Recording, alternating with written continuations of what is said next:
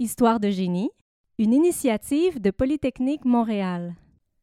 À l'animation, Martin Primo.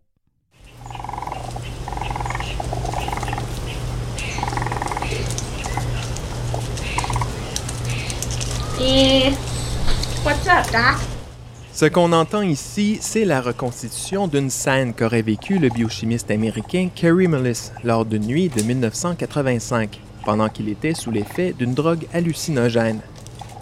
Alors qu'il marchait seul dans le bois près de son chalet, il a rencontré un raton laveur phosphorescent venu le saluer et qui est ensuite reparti sur sa motocyclette orange.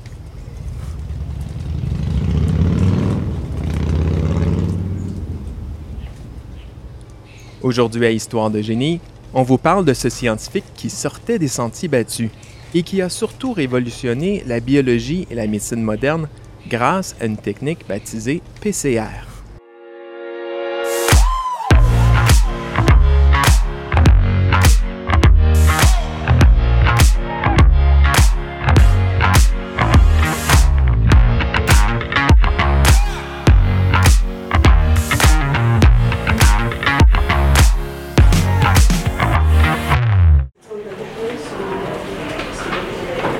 La pandémie de COVID-19 nous a permis de nous familiariser avec des expressions comme ADN, ARN, anticorps et protéines, mais aussi d'en apprendre plus sur les techniques utilisées pour les analyser.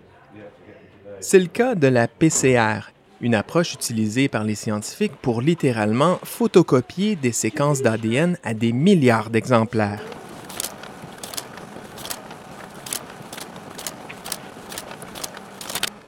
On l'utilise en recherche, mais aussi comme outil diagnostique, du test de paternité à l'identification judiciaire, en passant par la détection des maladies génétiques ou des infections virales.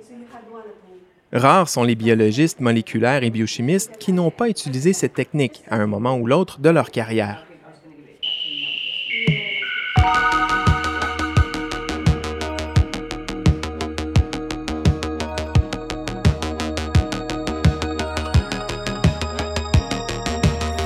Cette invention, on la doit avant tout à Carey Mullis, un biochimiste californien adepte des grands espaces, de surf et de drogues de toutes sortes, notamment de LSD. En 1984, le chercheur a 39 ans. Il travaille pour la société de biotechnologie américaine Citus, où il améliore les procédés chimiques de fabrication de petites molécules d'ADN. Son équipe finit par produire à un rythme trop rapide pour les besoins de l'entreprise, ce qui inquiète Kerry Mullis. Si on ne trouve pas une nouvelle utilité à ces petites molécules d'ADN, une partie de l'équipe pourrait être congédiée.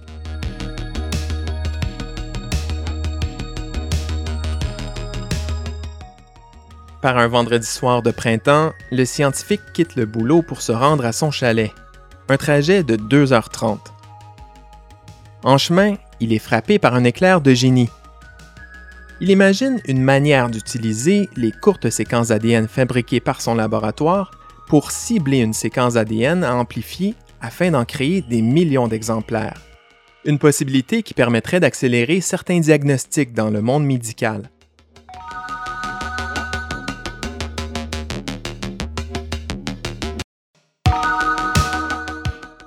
Arrivé à destination, il gribouille des diagrammes et des formules sur les murs de son chalet pour valider son idée. À ce moment précis, je savais que j'allais remporter un prix Nobel, a-t-il confié plus tard. Et la suite lui donnera raison.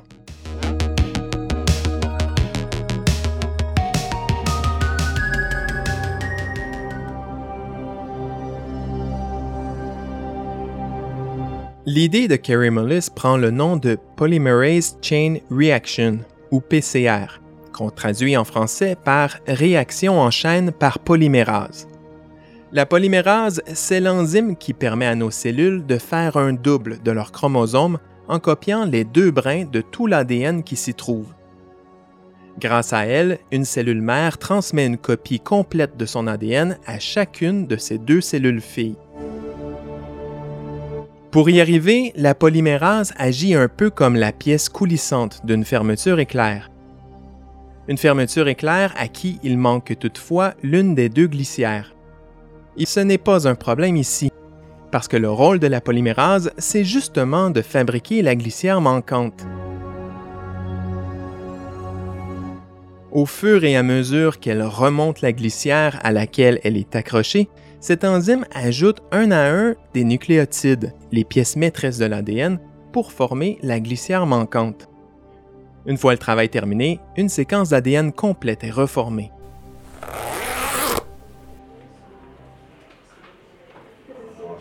À l'époque où Carrie Mullis a son idée, on utilisait déjà la polymérase dans les laboratoires, mais personne n'avait encore pensé à l'employer pour fabriquer les deux brins d'une séquence ADN en même temps. Personne n'avait non plus pensé à répéter l'opération plusieurs fois en se servant de petits bouts d'ADN pour encadrer la séquence à amplifier. Et c'est pourtant là toute la force de la PCR.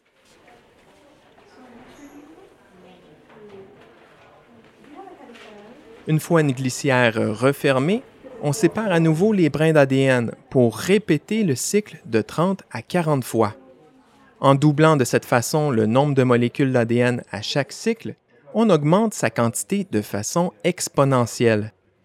Après un cycle, on obtient deux copies, puis 32 après cinq cycles. Une fois le dixième terminé, on compte déjà plus de 1000 copies. Après 35 cycles, une séquence d'ADN est amplifiée plus de 34 milliards de fois. Et à quoi ça sert tout ça? Eh bien, imaginez une situation où on vous demande si une phrase précise se trouve dans un livre de 2000 ou de 3000 pages. Pour répondre à la question, il vous faudrait lire le livre en entier. Grâce à la PCR, vous obtiendrez la réponse en quelques minutes, parce que vous aurez entre les mains des milliards d'exemplaires de la page où se trouve la phrase en question, sans même l'avoir cherchée.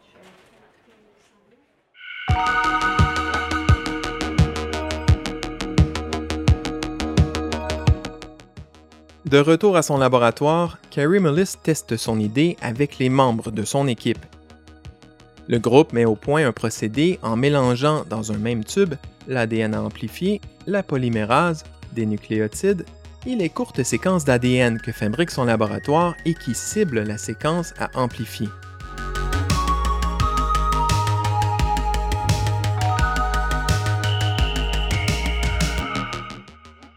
Pour effectuer une PCR, les scientifiques doivent à l'époque plonger successivement un tube dans trois bassines d'eau chauffées à des températures d'environ 95, 55 et 72 degrés Celsius. Puis ils répètent le tout de 30 à 40 fois. Une tâche longue de 2 à 5 heures et sujette aux erreurs de manipulation.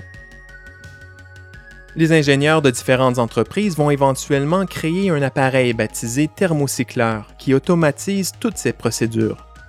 On en trouve aujourd'hui dans la quasi-totalité des laboratoires de biochimie et de biologie moléculaire.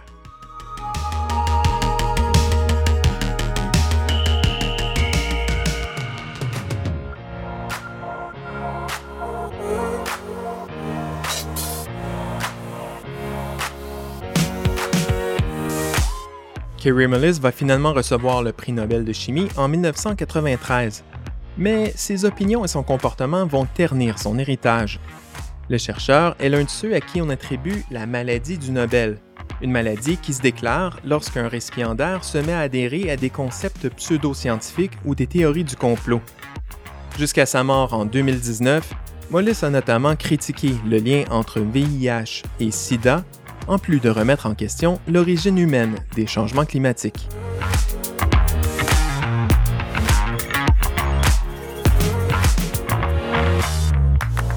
Voilà, c'était Histoire de génie. Pour ne rien rater de nos prochains épisodes, abonnez-vous à notre balado sur les différentes plateformes. Et pour les plus curieuses et curieux d'entre vous, venez voir ce qui se fait de plus impressionnant comme recherche à Polytechnique Montréal en visitant mon blog Le Labo 2500 à l'adresse polymtl.ca blog.